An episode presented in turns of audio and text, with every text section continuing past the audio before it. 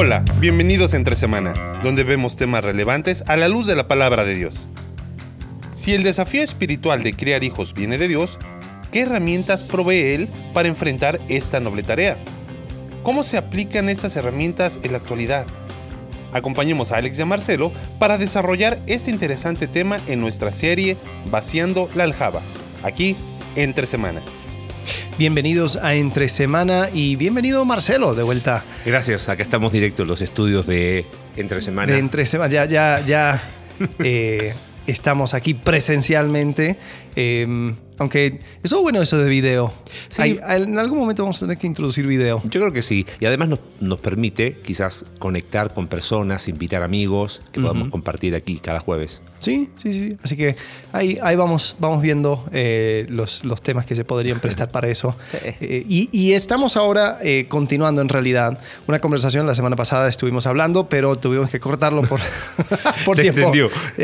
sí, estábamos hablando acerca de, de las cosas que que funcionaban como fundamentos, ¿no? En, como los en la crianza, ¿no? sí. y porque a, veces yo creo que la necesidad de, crianza y las cosas, generalmente los padres son reactivos, hmm. ¿no? O sea, eh, hay esta idea que se va a dar por sí solo, eh, que de manera natural eh, todo, todo va a funcionar y después uno se da cuenta que no.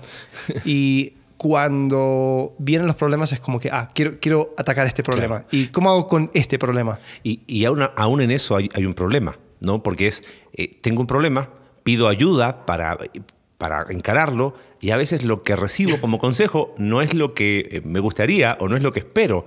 Entonces es como que, ah, ok, gracias, y, sigo dando vueltas y doy vueltas alrededor del problema y no lo encaro porque no me gusta el consejo, porque, ay, es que conmigo no lo hicieron así, es que yo quiero hacerlo distinto y un largo, etcétera. Sí, y, bueno, usando ese lenguaje que, que, usamos acerca de transformación, eh, estás atacando síntomas. Exactamente. Porque muchas veces hay cosas más a profundidad, hmm. que hay que atacar, que hay que trabajar. Eh, es, es, curioso hablando y trabajando con, eh, con jóvenes. Eh, hay veces donde, como en un grupo de jóvenes, están los padres y, como que te los mandan y dicen, bueno, básicamente ve, arregla a mis hijos porque tienen un montón de problemas, entonces ahí se los lleva a la iglesia para que, para que lo, lo arreglen. Y cuando empiezas a hablar con el joven, empiezas a indagar, empiezas a ver, o sea, cómo, cómo puedo ser de ayuda, te das cuenta que hay unas, unas dinámicas eh, no buenas, digamos, es como Que te dan ganas de llamar a los papás y decir, cambio, llévate a tu hijo, pero quédate tú, tenemos que conversar. Y por eso la semana pasada hablábamos un poco en estos eh, fundamentos esenciales de, de cómo el carácter de Dios tiene que estar como piedra angular, tenemos que reflejar el carácter de Dios, tenemos que apuntar, hablamos de apuntar al corazón ¿no? Eh, hablamos que de alguna manera la crianza es un acto de fe, porque es confiar en que lo que podemos hacer mientras nuestros hijos van creciendo, los tiene que orientar para que cuando ellos tengan su encuentro personal con Dios, eh, no, haya, no sea tan, tan incongruente con lo que ellos han visto en casa, ¿no? Eh, y ahí fue donde nos quedamos con, bueno, ¿qué herramientas tenemos? Ajá. ¿no? Sí, sí. Y dijimos dos al, comienzo, pero eh, hay un par más ahí pensando y, tratando de identificar esas herramientas. Llegamos a cuatro. Dijimos cuatro porque pensamos en una mesa de cuatro patas y después viene alguien y me dice, bueno, pero hay mesas de tres. Entonces me, me, rompió la analogía, pero nos quedamos con cuatro. Cuatro, bueno, sí, porque, porque son cosas que. pueden ser más. ¿eh? ¿Sí? Sí, o sea, me refiero, no es una lista exhaustiva. Lo, eh, que queremos hacer es que no queremos presentar, ah, estas son las cuatro y no hay más. Y, bueno, sí.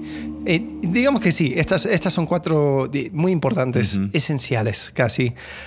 y se trata de comunicación, corrección, relación y... Ejemplo. Ejemplo. Sí. Partamos por esa.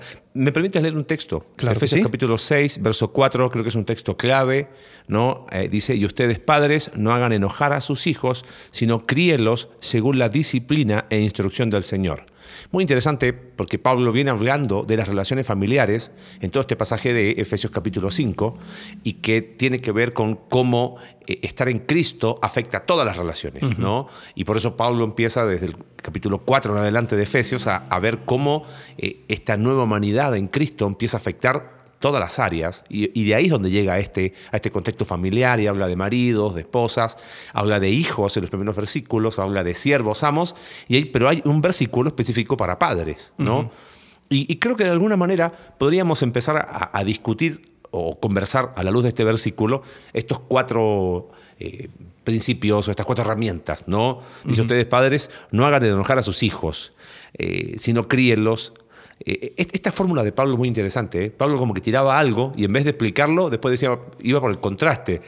Entonces como que queda ahí la pregunta, ¿por qué Pablo habrá pensado en esto, no hagan enojar, no hagan exasperar. Esa palabrita es como... Eh, la Reina Valera dice, no, exasperéis. No exasperéis. Es la que aparece en Hechos, cuando discute Pablo y Bernabé, de, que hubo tal conflicto. Mm. Es, muy intenso. O sea, pensando como hijo, eh, ¿qué es lo que lleva a un hijo a, tener esa fricción o ese roce eh, que, terminan esas chispas, no? Ajá. Sí, sí, bueno, es muchas veces la incongruencia mm. y es el ver que papá, mamá dicen esto, pero después actúan de otra forma, em, van, van poniendo eh, requerimientos sobre sus hijos, eh, pero después ves que, cuando ellos no quieren cumplir con esos requerimientos, pues no lo cumplen. Eh, y, sí, eso creo que es una, cosa que puede desesperar. Sí, y bueno, nuestro amado México sería candil de, la calle, oscuridad de la casa, ¿no? y creo que, siendo bien honestos, es quizás la primera herramienta que tenemos más a mano, pero muchas veces es la que menos valoramos, ¿no? Porque no se necesita gran instrucción para ser ejemplo. No estamos hablando de perfección, no estamos hablando de tener todas las respuestas. Yo creo que el desafío como padres, pensando en la crianza de los hijos, esto tiene que ver más con, los padres, es qué te impide eh, tener congruencia entre lo que dices creer y lo que haces en el día a día qué, son las mentiras que me voy creyendo para decir una cosa o para eh, verbalizar ciertos principios, pero en la práctica vivir otros. Y los hijos se dan cuenta. Lo peor es que uno cree que los hijos no se dan cuenta. Y sí se dan cuenta. Bueno, nosotros fuimos hijos. Y, todo lo que nos están escuchando son hijos. Y yo creo que pueden confirmar que muchas veces uno ve eso. Y, eso es como que te desanima, ¿no? uno dice, ¿cómo, ¿Cómo, se puede hacer? ¿Qué, hay ahí? Yo creo que tiene que ver mucho con, con buscar esa congruencia. No es, creo que importante no perfección, porque hay padres que, buscan eso. ¿eh? Sí, y, creo que es importante esto como el primer, la primera herramienta, porque muchas veces nosotros estamos pensando, bueno, ¿qué, es lo que puedo hacer para que mis, mis hijos me obedezcan? Mm. ¿Qué puedo hacer para cambiar a mis hijos, para que ellos sean mejores? y creo que la base es tú tienes que marcar la, marcar la pauta. Mm. Eh, yo creo que la clave aquí, como dices, es, es el ejemplo, eh, no perfección, pero tiene que ver también, o sea, con, con quizás esa, humildad de cuando hay una incongruencia, decirlo. Y cuando hay esa, esa, esa situación donde, donde quizás podría haber un reclamo, eh, no tratar de defenderlo. Mm. Porque desafortunadamente eso es lo que sucede en muchos padres. El, niño, el hijo de Bocón, ahí dice, ah, pero tú, y después, ¡boom! Ahí viene la cachetada. Y típico en, una, en una cena familiar, ¿viste? pero papá, tú no le contestas cuando te llama el tío. o una cosa así, lo que sea. Bueno, quizás ahí hay algo, ¿eh? Podríamos decir que quizás cuando un padre reconoce sus errores es cuando más brilla el ejemplo. Oh, sí. Eh, pero ¿cómo nos cuesta? ¿No? Y es como que no. Y, hey, ¿qué vamos a hacer? Somos seres humanos, nos equivocamos, pero reconocerlo es quizás el primer paso para eso. ¿Sabes por qué? Porque te estás reconociendo como una persona bajo autoridad. Hmm. Y eso es lo que tienen que ver los hijos y eso es lo que hmm. tienen que... O sea, eso es el primer paso. Reconocer que están bajo autoridad.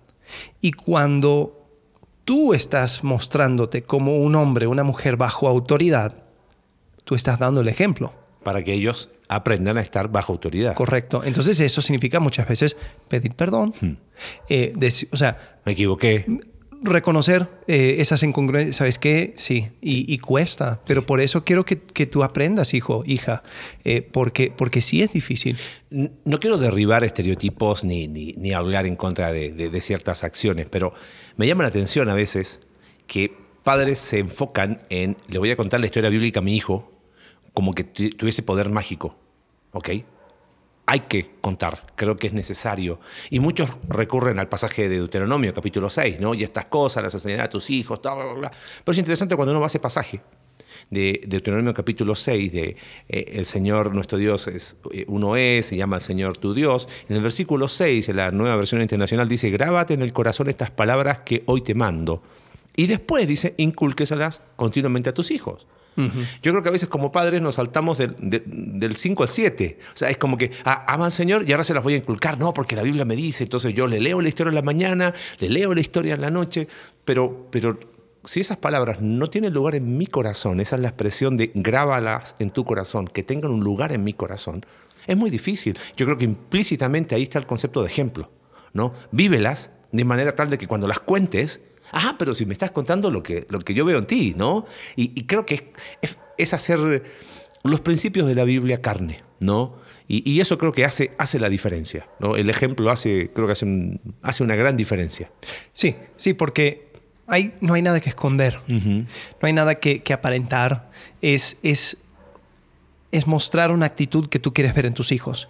Y eso es, quizás es la herramienta más como complicada o hmm. difícil, pero sencilla. Sí. Eh, es, es, difícil porque sí es... Implica vulnerabilidad. Sí, pero, pero es sencillo porque es simplemente decir, haz lo que tú quieres. sé el cambio que quieres ver en el mundo, ¿no? Como dijo Gandhi. Bueno, ejemplo, como primera herramienta a la mano. E, el texto dice, no, no, hagan enojar a sus hijos, sino críenlos según la disciplina e instrucción del Señor. Me quiero detener en, ese verbo críenlos. Y es, es interesante eh, porque eh, criar a nuestros hijos eh, es más que educar. Este verbo en el idioma del Nuevo Testamento comunica la idea de alimentar, de nutrir, inclusive se traduce en otros lugares como amamantar. O sea, está hablando de, dar lo necesario pero en una relación, en un vínculo, ¿no? No es simplemente, no es un verbo de, educativo, donde yo, profesor, sin relación con el alumno, doy cátedra. Doy cátedra. No, es un verbo que implica una, una relación, que demanda un, vínculo estrecho, por eso se usaba para amamantar, para nutrir. Eh, creo que hay un texto en griego, del griego antiguo, donde una enfermera se comprometía a amamantar a, la persona, que, al niño que iba a cuidar por dos años, y usaba esta palabra. ¿ok? O sea, lo que está hablando es, voy a establecer una relación profunda, un vínculo con, con, el hijo. Y creo que ahí está la clave, quizás como un segundo herramienta, hablar de eso, de relación y vínculo. Mm. No puede haber crianza sin relación. Bueno, si, si continúas con Deuteronomio capítulo 6, eh, si continúas el versículo 7, dice, incúlcaselas continuamente a tus hijos, háblales de ellas cuando estés en tu casa, cuando vayas por el camino, cuando te acuestes, cuando te levantes. ¿Qué, ¿Qué, implica eso? Que vas a estar con el niño cuando estés en tu casa, cuando vayas por el camino, cuando, esté, cuando te acuestes y cuando te levantes. Hmm. Entonces tiene que haber una relación, tiene que haber una, una, una confianza de que lo que me está pidiendo papá y mamá me lo están pidiendo porque me aman. Mm. Porque quieren, quieren profundizar esa relación conmigo y, lo que, y me están apuntando a lo mejor. Porque cuando es simplemente instrucción, cuando es solamente disciplina, cuando es solamente corrección y no hay una relación, entonces ahí es donde puede entrar eh, quizás esa, esa, esa, idea, esa mentira de que eh, ellos no quieren lo mejor para mí.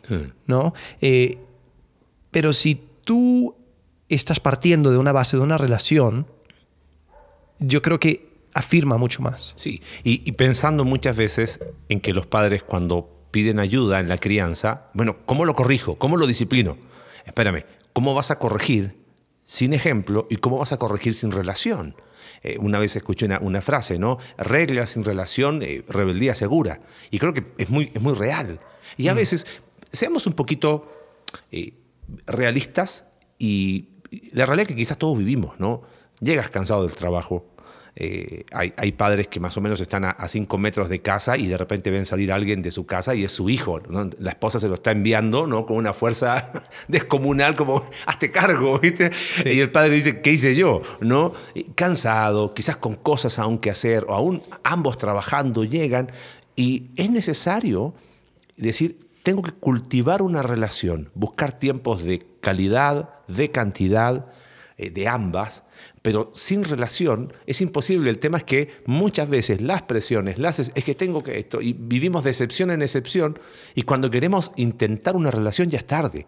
La relación no se puede cultivar en la etapa de la adolescencia o empezar en la etapa de la adolescencia, ya es tarde. Claro. La relación se cultiva desde el, desde el momento que llegó el hijo o la hija al hogar. Lo que pasa es que la relación cambia de acuerdo a la edad del hijo, de acuerdo al contexto, pero tiene que haber relación desde que el hijo llega al hogar. No sé cómo lo, cómo lo ves. Y, y yo creo que eso es, es complicado porque algunos se, se han creído la mentira de que, bueno, es que yo no soy bueno con niños, es que yo no soy bueno con eh, adolescentes, es que me cuesta relacionarme con, con adultos. Espérate. Me crié solo con hombres y Sí. tengo una hija. Bueno, mi amor, hazte cargo, dice la tía de la esposa. Sí, no, no, no. Y creo que ahí es donde uno, eh, si te cuesta, pues es- esa es parte de la tarea de ser padre.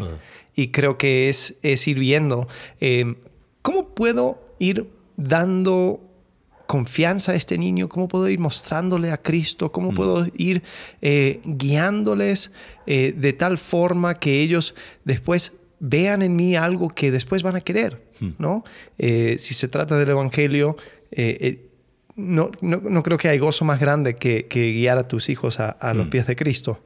Y cuando eso viene de parte de una relación, como dijimos la, la semana pasada, ¿no? Cuando ya hay un modelo, un concepto ya establecido acerca de quién es Dios, qué, Claro. qué- el concepto de padre. Eh, Y después hablas de Padre Celestial. sí, entonces Sí, como que, ah, eh, ti- tiene sentido. Eh, Porque tengo una relación estrecha con, con mi padre terrenal, mi madre terrenal, ¿no? Bueno, Lo- madre. Sí, pero es, es interesante porque lo vin- vinculándolo con lo que hablamos la semana pasada de carácter, cuando hay una relación donde el hijo eh, ve de alguna manera encarnada la verdad, la santidad, la justicia, el amor, la gracia, la misericordia, entiende el Evangelio y dice, pero esto lo veía en la casa de mis viejos. Eh, Permíteme, me, me quiero ir por las ramas y, no hay ningún problema, los auspiciadores nos, nos permiten hacerlo. Eh, no sé si te acuerdas, lo hemos mencionado en más de alguna predicación. Es muy interesante ver, eh, esto no es idea eh, original, ¿eh? bueno, nadie tiene ideas originales, pero fíjate que aparece Dios Abraham, después aparece Isaac, yo soy el Dios de tu padre Abraham, aparece Jacob, hijo de Isaac, yo soy el Dios de tu padre Abraham, Isaac. Cientos de años después aparece Moisés, Moisés, yo soy Jehová, Dios de Abraham, Dios de Isaac, Dios de Jacob. Aparece Josué, lo mismo, Dios de Abraham, Isaac, Jacob, Moisés. En el libro de jueces, llegamos al capítulo 6 de Gedeón, aparece Jehová en el mismo modus operandi. Aparece el ángel de Jehová y, y- y dice, Gedeón, le dice, Gedeón, varón esforzado y valiente. Y Gedeón le dice casi, "¿Y- y- ¿quién eres tú? ¿De dónde saliste? ¿Viste? Eh, Primero, Gedeón no le reconoció. Y segundo, eh, el ángel de Jehová no le pudo decir, yo soy Jehová, el Dios de tus padres. Porque claro, el, papá tenía un altar a Baal en el patio de casa. Eh, yo veo que ahí en la narrativa hay algo ahí. Eh, no había ejemplo, no había relación, quizás. Y creo que una vez escuchando en una predicación de un hombre dijo, qué, qué hermoso sería que el día que Dios tenga un encuentro con tu hijo, tu hijo puede decir, sí, yo te conozco, yo sé quién eres. Lo vi mi viejo, lo vi mi vieja. Eh, ahí está el desafío. ¿no? no hablamos de perfección, hablamos de herramientas a la mano, como el ejemplo, como una relación. Don Howard Hendricks decía que la confianza precede a la buena comunicación, pensando en, la siguiente herramienta. Entonces, no puede haber una buena comunicación si no hay una relación profunda. Y, en eso está implícito el tiempo, el llevar, tener un tiempo y apartar un tiempo para ir profundizando esa relación. Eh, a, los, chicos, me- a veces me río, ¿no? Cuando, cuando un chico de, de secundaria, de prepa, de, de, bueno, incluso de universidad, se quejan de que no tienen tiempo. Digo, Tranquilo. va a llegar, va a llegar más... eh, Va a ser más profunda la crisis. Sí. Y, y llega un punto en tu vida donde nunca más vas a encontrar el tiempo. Mm. Cuando eres joven, cuando tienes 15, 16, 17, quizás vas a decir, ah, encontré una tarde libre. llega un punto, más cuando te casas, más cuando eh, eh, tienes Llegan un trabajo demandante, más cuando llegan los hijos, donde no hay tiempo. Mm. Y es hacer conscientemente el tiempo y decir, ok, ¿sabes qué? Sábados por la mañana son son, son días donde Sí. lo voy a pasar por- con, con mis hijos, ¿no? Eh, eh, mi papá tenía una, una práctica que, que- eh, son esas cosas que después lo aprecias, ¿no? Ya cuando eres grande. Eh, él nos sacaba a, a desayunar, de, de- a cada uno, de manera individual. Entonces eh, éramos seis, entonces la rotación era, era, Era larga. Mes, mes y medio, ¿no? dos meses. Eh, pero eh, sí apreciaba mucho eso porque era como que un tiempo especial. La esperabas, ¿no? Sí, sí, sí. Y, y podías, y podías hablar y hacer preguntas y cosas donde con ese tiempo se, se fue profundizando eh, una, una relación que quizás muchas veces, especialmente en, en- en familias grandes, todos se tratan como, como, como en bolita, ¿no? O sea, ahí, ahí van todos, ahí va la manada, ¿no? Claro, la manada. Y, y quizás el, el- el atención particular. Hmm. eh, es algo que va desarrollando en el niño algo muy especial Sí. y, una, y una relación especial. Sí, eh, recuerdo que alguien me, me enseñó y me, me dio la, el consejo cuando vivimos en Argentina, cuando Marcela fue creciendo, y me dice, ¿cuándo vas a tener tu primera cita con tu hija? Tenía como nueve años, ocho años, algo así. Me dice, ya tiene una edad en que va a ser muy lindo que tú dediques un tiempo eh, y la invites a salir intencionalmente, vayan a un lugar. Y sí, yo recuerdo que fue un, día muy lindo para ella y de ahí empezamos a tener esa práctica habitual de buscar esos tiempos, ¿no? Creo que es importante, eh, pensando en el tiempo, ¿no? Y, pasamos ahora a la, tercera herramienta.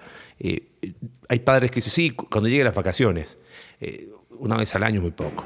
Creo que hay que ser intencional en buscar quizás un tiempo diario, quizás pequeño, un tiempito semanal un poco más largo, un tiempo mensual, a lo mejor de mayor profundidad y calidad, como lo decías recién. Después están los, los ritmos que tú hablas siempre, ¿no? No, te- no nos podemos quedar con un solo ritmo anual o, o- o mensual. Tiene que haber también un ritmo semanal y aún un ritmo diario de dedicar 10 minutos, 15 minutos a, a parar tu mundo para decir, hijo, hija, cuéntame, ¿cómo va tu día? ¿Qué fue? ¿Cómo vas? ¿Cómo te puedo ayudar? Y creo que eso es lo que profundiza no solo el ejemplo, sino la relación. Sí. Tercero, A ver, hablamos de comunicación. Comunicación, ¿no? Eh, ahí el, el- el texto bíblico habla de críelo según la disciplina e instrucción eh, del, del Señor. Eh, es, es interesante, quiero, quiero quedarme con, con la palabra instrucción. Eh, el orden no, no estamos haciendo una exégesis acá, estamos extrayendo principios, nada más.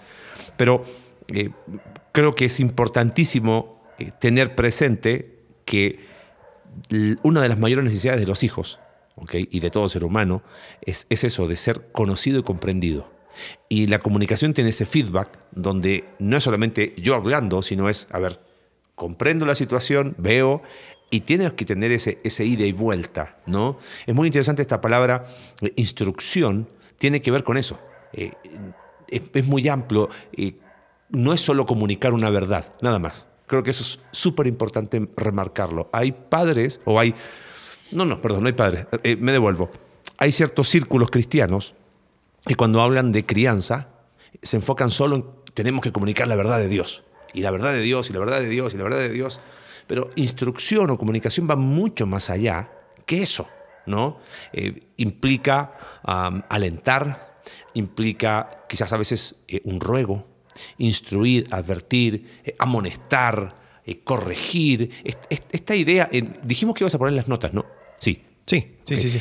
esta idea de, de- de instrucción, eh, esta, esta palabra griega del Nuevo Testamento, eh, eh, es la idea de amonestar, advertir, hacer recordar, eh, corregir. Mira qué interesante, dice el énfasis, es, este es un diccionario teológico, dice el énfasis, se pone en ejercer influencia no simplemente sobre el intelecto, sino sobre la voluntad y la disposición. O sea, eso es comunicación, es algo integral. No es solo eh, enseñar una verdad eh, teórica o, o, ya, definición de amor, dícese de. No, comunicar tiene que ver con ejemplo, con relación, con llegar a la mente, pero llegar también al corazón y de alguna manera orientar la voluntad para que ellos tomen decisiones guiadas por Dios. Ok, a ver, pero bájamelo a la práctica. Ok. ¿Cómo se ve? Eh, te doy un ejemplo. un ejemplo personal, ¿eh? De Cindy. Cindy se daba cuenta con Andrés que le daba una instrucción y no la hacía. Entonces, ¡ah! iba, le corregía. Claro, en, el día a día estaba más tiempo co- con él. Pero de repente se dio cuenta que Andrés era tan distraído que cuando le decía algo, eh, simplemente no le prestaba atención. Entonces, eh, le estaba corrigiendo, no por, porque no lo hizo, sino porque simplemente nunca eh, dejó de hacer lo que estaba haciendo, vivía en su mundo con sus legos. Entonces, cuando se dio cuenta de eso, dijo, a ver Andrés, ven, deja de hacer lo que estás haciendo. Mírame, quiero que hagas esto. Ok, repíteme, ¿qué es lo que yo te dije? Que hagas eso. Ok, vaya y hágalo. Y lo empezó a hacer. Entonces, cuando no lo hacía, ahí sí le podía corregir por desobedecer, pero antes era porque había un problema de comunicación. ¿Entiendes? Entonces, pensando, puede ser ahí, obviamente a medida que los hijos crecen, las dinámicas de comunicación son diferentes. Eh, ahí donde uno necesita tener esa adaptación de eh, un, hijo a lo mejor más grande, necesita sentar, parar. Hay padres que se quieren comunicar con sus hijos y, y siguen texteando en su celular o hablan con los hijos y los hijos siguen pendientes de otras cosas, o quieren comunicarse con ellos quizás no en el mejor momento. Entonces, es ir buscando el espacio adecuado para no solamente llegar a la mente. El problema es que nosotros pensamos que comunicación es llegar eh, con una verdad a la mente, es afectar su corazón, es afectar su voluntad, eh, es que ellos entiendan lo que tú quieres comunicar. Entonces, ahí es donde vamos ajustando, ¿no? Y es curioso lo que dices porque eso se liga mucho con relación. Es decir, una relación eh, correcta y profunda da pie a una comunicación efectiva. Porque si yo no sé cuáles son las cosas, las cualidades de mi hijo, eh, su manera de responder, eh, las dinámicas que vive, las cosas que, que van influenciando, eh, entonces mi comunicación no va a ser la correcta. ¿no? Y creo que ahí es donde, donde van de la mano. A la medida que vas profundizando tu relación, vas a poder también ir ajustando tu comunicación, tu estilo de comunicación, tus maneras de, ir, como dijiste ¿no? en, ese ejemplo, ¿no? de, dar instrucción, eh, para que eh, lo pueda eh, hacer suyo el, niño. ¿no? Sí. Y quizás pensando en lo que decías recién, vino a mi mente una experiencia personal que después leí en un libro y la entendí y pensando en quienes nos escuchan, quizás hay personas que eh, por su falta de orden y su falta de planificación necesitan, pensando en lo que decías de tiempo, tener la intencionalidad de tener esos tiempos. Ahora tenemos por otro lado personas que son tan estructuradas que si no está dentro de la estructura, no lo hacen. Eh, Paul Tripp dice en uno de sus libros, creo que es el de, Edad de Oportunidad, de, para Guía para los Padres con Hijos Adolescentes, él habla mucho de que la espontaneidad es quizás la característica mayor dentro de la crianza en el hogar. Eh, en el sentido de que eh, quizás en los momentos más inoportunos surgen esos espacios casi milagrosos. En los momentos que uno menos espera, de repente los hijos te hicieron una pregunta. Cuando llegamos a México, Marcela tenía 10 años, si no me equivoco, y bueno, no sé si esto va a ser bueno, pero después nuestros hijos lo van a reclamar, pero no, es nada que no se pueda contar. Es entre nosotros. No hay ningún problema, es, entre semanas. y, y, a ella le costó mucho el cambio, claro, con 10 años, eh, llegar a otro país, eh, amistades. Y recuerdo que en las noches le costaba y lloraba, pero de repente en esos momentos de noche sacaba preguntas y, y quería hablar. Entonces mi primera reacción fue, diríamos acá en México, es neta. O sea, ahora tenemos todo el día de chamba, tuviste todo, quizás la tarde que, que, te vi, pero me di cuenta que era el momento que ella quizás abría su corazón, sentía que era el momento adecuado. Y bien, claro, ahora, obviamente eso no, no significaba que siempre tenía que ser así, pero saber captar eso. O sea, uno no, es necesario planear comunicarse, pero yo no puedo esperar que eh, la comunicación siempre sea dirigida. Hay, hay muchas cosas en el hogar espontáneos. Creo que un espacio, lo hablábamos la otra vez, que a veces desaprovechamos, es, son las comidas. Es el espacio para hablar, para conversar. ¿Cómo están? ¿Cómo les fue? Pero claro, si estamos pendientes de otras cosas, es, es difícil, pero de ahí la importancia, uno en el mundo antiguo, en Medio Oriente, ¿no? De las comidas, de sentarse a la mesa, de, fíjate, lo, que hacían los judíos, ¿no? En, en, en, Pascua, que hablaban y contaban historias. O sea, creo que tenemos que aprender a, buscar esos espacios para ir buscando esa espontaneidad en la comunicación, ¿no? Porque por un lado hay que ser intencional, pero por otro lado hay que estar atentos a esos espacios o esas oportunidades que surgen, ¿no? Que tenemos muchas y a veces no nos damos cuenta. Sí, sí, yo creo que e, este tema de comunicación, pues la verdad es una que, continúa por toda la vida. Es, es algo tan dinámico que, que nosotros podríamos eh, ir, ir, hablando de todas sus, sus astillas ¿no? por, Sí. por mucho tiempo. Pero bueno, hay un tipo de comunicación que es la, la disciplina, la, la amonestación. Sí. Y esta comunicación eh, tiene diferentes formas. ¿no? Totalmente. Eh, la idea es eh, una manera correctiva Hmm. de, o sea, de, de- de trabajar con el niño para, para que ya deje de hacer ciertas Sí. cosas, ¿no? Y creo que la manera que tal vez es más polémica, ¿no? Es, es el tema de la, de la disciplina corporal, ¿no? La vara. Interesante tema. Eh, hablamos de, bueno, ya hablamos de cuál el, el primero ah, ejemplo. Ejemplo. Eh, Relación. relación. comunicación, y este le queremos llamar corrección, dijiste, ¿no? Ajá. Disciplina. No quisimos hablar de vara porque vara sería eh, una- un instrumento, una forma de ejercer corrección en una etapa. Es una etapa de, de Sí. de- de corrección. Eh, Y- o di- digamos, es una etapa donde ese tipo de corrección es la más efectiva. Sí. Y te metes en tema polémico, ¿no? Porque creo que. ¿A qué me refiero con polémico?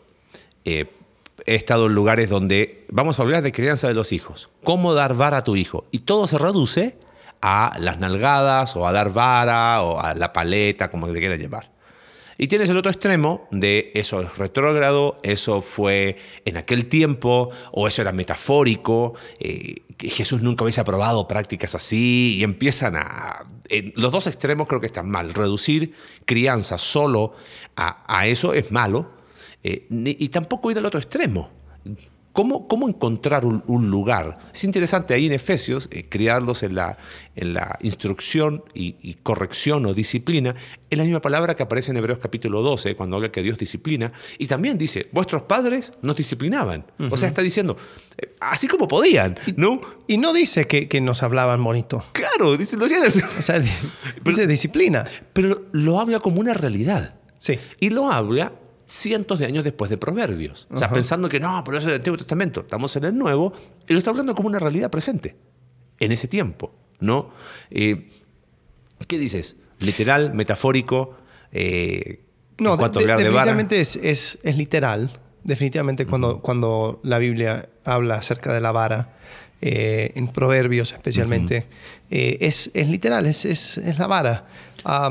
Creo que el problema mucho tiene que ver con un mal manejo, con una y, y es curioso, ¿no? Porque hay familias que son anti anti vara, entonces lo que quieren hacer es, es dialogar con el niño de tres años y empezar a usar eh, la retórica. ¿no? o la dialéctica, cuando lo que necesita es la gramática. Claro. Es decir, esto es blanco, esto es negro. Es lo que hablábamos. Eh, malas acciones tienen, Tienen consecuencias. consecuencias, Y las totalmente. consecuencias lo vas a sentir de manera física. Sí. Y por eso vamos a hablar por etapas los próximos episodios. Algo curioso es de que cuando no se da ese tipo de, de- de manejo, no estoy diciendo todos, no estoy diciendo siempre, pero el padre se frustra. Sí. El padre se frustra porque los niños, por defecto, no hacen lo que el padre quiere, ¿no? Eh, entonces, lo que termina sucediendo es que tienes un niño rebelde y no tienes recurso más que hablarle y cuando te das cuenta que el niño de tres años no va a responder bien a tu diálogo, terminas aún de manera sutil eh, siendo un poco más brusco. Sí. Y les agarras de la mano, Sí. y les jalas, y les Los dices. mechoneas, y- exacto. Entonces dices, a ver, entonces para evitar una vara, terminas en abuso. Sí, es verdad. Y eso no va. Qué bueno que lo dices con claridad. Personas que quieren evitar la vara por eso, bla, bla, terminan cometiendo abuso físico, emocional, Verbal. este, verbal.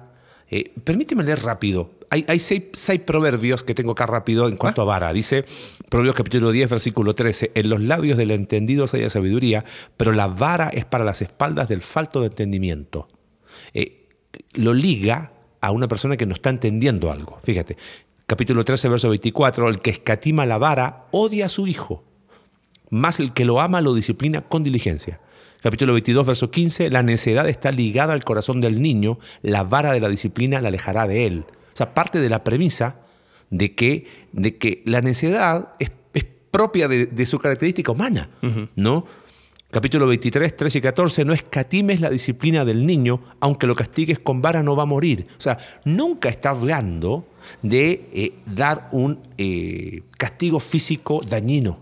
Correcto. ¿Entiendes? Nunca se fue, el, es el principio. ¿eh? No, pero que le, le, dan. Espérame, fíjate. No es que a ti me la lleven al niño, aunque lo castigues con vara, no morirá. Lo castigarás con vara, librará su alma del Seol.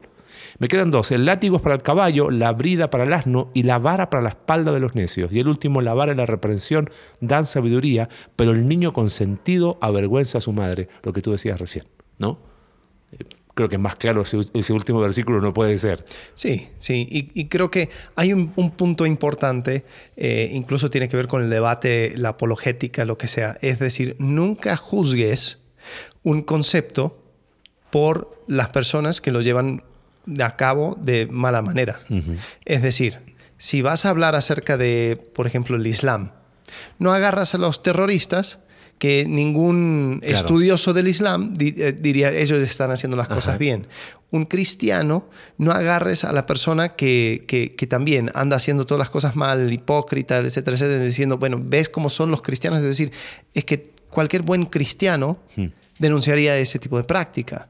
Entonces, cuando se habla de la vara, se agarra todos los ejemplos. No, es que mi mamá con la chancla, es que mi tía no sé qué, es que y, y, y, me dejaron morados, etcétera, etcétera, etcétera.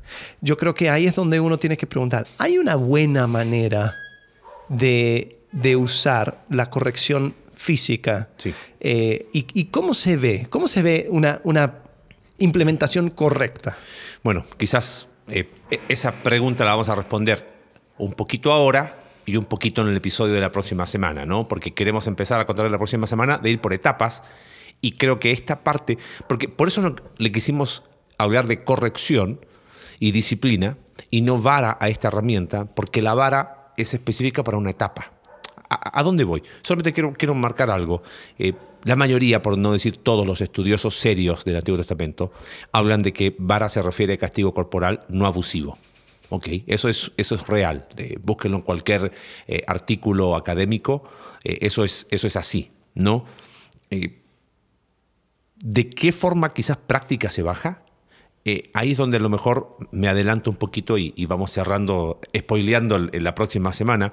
La primera etapa, llamada infancia o primera infancia, de 0 a 5 años, es quizás la etapa donde más se usa este recurso. ¿Por qué razón? Porque es la etapa donde el niño, ¿cómo, ¿cómo, haces para dialogar con un niño de 2 a 3 años? ¿No? Eh, ahora, estoy seguro que muchos de los padres que, que, se oponen a esto dicen, no, yo converso con mi hijo, sí. Mi hijo es un genio. Claro, y, y él entiende. Y, y, tú vas y convives una hora en su casa y te das cuenta que no entendió nada. O, ¿no? si enten o tal vez entendió perfectamente. pero ha tomado la decisión de no obedecer. Totalmente. Y creo que hay, hay un punto, y tú lo, eh, lo pusiste acá muy bien en las notas, creo que la corrección y la disciplina responde a la necesidad básica de nuestros hijos de entender que siempre estarán bajo autoridad y cuando se quebrantan esas reglas hay consecuencias. Y eso se llama evangelio. O sea, quiero llevarlo a un plano superior. Claro. No sé si me, me, me voy por las ramas, pero no tiene que ver tanto con, con que si vara o no vara. Si nuestros hijos no entienden a esa primera edad, donde el desarrollo cerebral es, eh, absorben todo, son una esponja eh, de, de, esas cosas básicas, básicas, donde ellos creen que pueden hacer todo y no hay consecuencias, lo único que estamos haciendo es dañar a nuestros hijos. Eh, ¿De qué forma práctica? ¿Por qué se habla de nalgada? Porque quizás es el lugar donde el dolor es menos intenso y donde más rápido se va. Número uno. Número dos, creo que hay un principio una vez que. Una, una sugerencia que una vez eh, escuché y decía: eh, deja las manos para acariciar a tus hijos y usa una vara, un palito, lo que tú quieras para dar una nalgada en lugar de, la palma de la mano para que, que lo vean como algo eh, diferente. ¿no? Eh, tres, de 0 a 5 años es la etapa donde uno menos recuerdos tiene. Eh, sé que hay algún genio por ahí que dice, no, yo recuerdo que tenía un año y medio, pero bueno, siempre Como hay algún... Freud que decía claro. que se, se, acordaba de, cuando estaba en la vientre, en el vientre, vientre de su madre. madre. Sí. Pero de 0 a 5 años cuando menos eh, recuerdos hay. Entonces quizás es la etapa donde los niños aprenden a que ciertas cosas que hacen Aprenden el concepto de desobediencia, de quebrantar la ley, aprenden el concepto de verdad, de que sus acciones tienen consecuencias. Y si el oído que está al lado de la, de la cabeza no funciona, tienen un oído más abajo, a la altura de la cintura. Y créeme que lo entienden. Creo que lo que tú dijiste es real y, no por, porque por, experiencia vamos a establecerlo como ley. Pero creo que aporta ver cuando un hijo eh, ha sido corregido desde temprano. Cuando eh, papá se levantó y el niño y no es tener miedo, ¿eh? Ojo. Sí, porque yo creo que, eso, es la, clave, ¿no? Salta el abuelo o la abuela. ¡Ay! Se lo, cómanselo, ustedes lo quieren matar. Y dice, ¿qué te pasa? Pero claro, eh, no nos meteremos después. Un día vamos a hablar de abuelos, ¿no? Pero eh, creo que ahí va la clave. No sé si de forma práctica esta etapa, de 0 a 5, es quizás la etapa donde la corrección tiene forma de vara. Quizás posterior, a medida que van pasando los años, cambia el modus operandi de la corrección. Cambia la manera en que corrijo. Eh, hay padres que han tomado esto tan literal que dan nalgadas a su hija de 15 años. Eh, eso tiene otro nombre y puede provocar quiebra la relación, anula la comunicación y destruye el ejemplo. Eh, y, es humillante. Claro, totalmente. Es, es ya querer romper el espíritu de una persona yo creo que la, clave en cuanto a la corrección es usa aquellas cosas eh, para reforzar el concepto de que las acciones, o sea, cada, acción tiene una reacción, mm. cada desobediencia tiene una consecuencia y uno puede ir trabajando y, yo creo que la, mira, el, mundo, eh, en el mundo van, a tener corrección. Hmm. Hay, corrección natural. Sí. Si tú, y dolorosa, ¿eh? Y, esa es la cosa, y es sin piedad. Hmm. En el mundo, eh, es interesante, hay un psicólogo llamado Jordan Peterson, escribió un libro llamado 12 reglas para vivir. Y hay un capítulo que... Altamente recomendado, por sí, favor. No cristiano, pero muchos de sus, de, sus conceptos tienen una base bíblica. Le pones un par de versículos y ya, ya lo, lo, redimimos. Eh, pero eh, tiene un, capítulo acerca de la corrección de, los hijos. Y mm. él eh, es interesante, él iguala a los niños como ciegos, buscando mm. las paredes y así poder manejarse. Y dicen, padres, tus hijos están buscando los límites. Si tú no se los das, es como dejar a un, a un ciego en un campo abierto. Hmm. No va a saber qué hacer. Sí. No y, eso, eso es el abuso verdadero. Sí. Entonces, la, corrección, que como dices, en un comienzo es físico, porque esa es la manera de, de establecer ese vínculo de acción, reacción, de, eh, de, consecuencia, consecuencia, todo lo demás, ¿no? Eh, pero después, ya siendo más grande, pasa a ser algo eh, quizás más abstracto. Tal vez es pérdida de privilegios. Claro. Tal vez es simplemente una, una cierta consecuencias de sus acciones, ¿no? bueno, tomaste esta decisión. Hágase cargo. Entonces ahora sí te vas a tener que hacer cargo y no, pero yo no quiero, quiero que me, ayudes, que me saques de esto. No. Hmm. Mira, yo voy a estar contigo, pero tú tomaste esta decisión, tú estuviste jugando eh, béisbol y, rompiste el, vidrio. Entonces tú vas a pagarlo. No, pero yo estaba ahorrando para un jueguito. Bueno, estas son las consecuencias. Totalmente. Te de acompaño a, comprar el vidrio, te acompaño a lo que sea, pero tú lo vas a hacer. ¿Y cómo? Oh, vamos a hablar de eso cuando lleguemos a esa edad, eh, donde, donde quizás la corrección va por ahí, porque después nos sale el corazón de abuelita. A mí me ha pasado muchas veces. Pero quizás quisiera terminar contándote una historia cortita, pensando en lo que decías recién, cómo se baja la práctica. Cuando entendimos esto de, corregir, eh, brutamente eh, y, e ignorantemente, disciplinaba a mi hija. Lamentablemente los hijos mayores pagan el noviciado de los padres, ¿no? Y era como, eh, le daba con una paleta y listo, y se la tiraba a Cindy y, que ella se haga cargo porque yo me tocaba ser el malo, me sentía casi, eh, soy el verdugo y tú eh, hazte cargo después. Hasta que con un matrimonio que, con el que compartíamos ahí en, los primeros años en Argentina, el primer, sí, un año tenía Marcela, él corrige a su hijo y, gasta como 45 minutos. ¿Qué, le está haciendo? ¿Tortura? ¿Qué? ¿Metió los dedos al enchufe? ¿Qué, qué, está haciendo?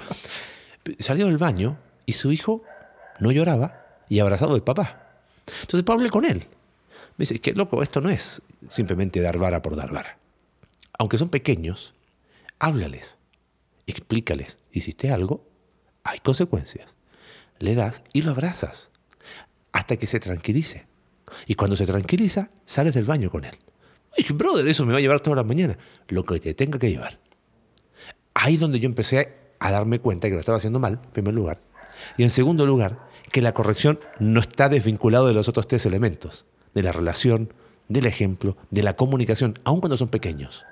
Entonces, nunca corrijas airado, nunca eh, eh, la, ira del hombre no obra la justicia de Dios. O sea, de repente nosotros estamos sacados de onda, y pero ¿cómo? Y va, y ¿qué hiciste? Va, y vas y corriges. Nunca airado, eh, tómate el tiempo necesario.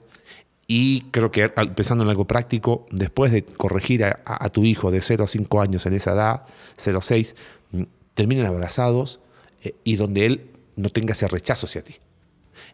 pensando en algo práctico, ¿no? Mira. Sí, y, vamos a entrar mucho más en detalle. la próxima semana. La próxima semana, eh, eso es. Eh, Lo dejamos enganchado. Sí, y, eso, no desafortunadamente, eh, es la realidad. Ahí es donde más entra ese trabajo, ese trabajo de lavar, de gastar ese tiempo. Y una cosa que estaba hablando con Julia, creo que los niños no se dan cuenta lo desgastante que es para los padres. Es más frustrante para un padre tener que disciplinar a su hijo que, que el dolor que siente el hijo. Sí, totalmente. Aunque los hijos dicen, esa es la mayor mentira que hay. Eso de que te duele más a ti que a mí es mentira. Bueno, bueno, hablaremos de esto la próxima semana. Este, gracias por acompañarnos. Y ven, nos vemos el próximo jueves, ¿no? bien, sí, hasta la próxima. Gracias. Adiós. Gracias por acompañarnos en un capítulo más de Entre Semana. Recuerda que puedes seguirnos a través de nuestra página web Iglesia Conexión Vertical Diagonal Entre Semana, Spotify, Apple Podcast y Google Podcast. Hasta la próxima.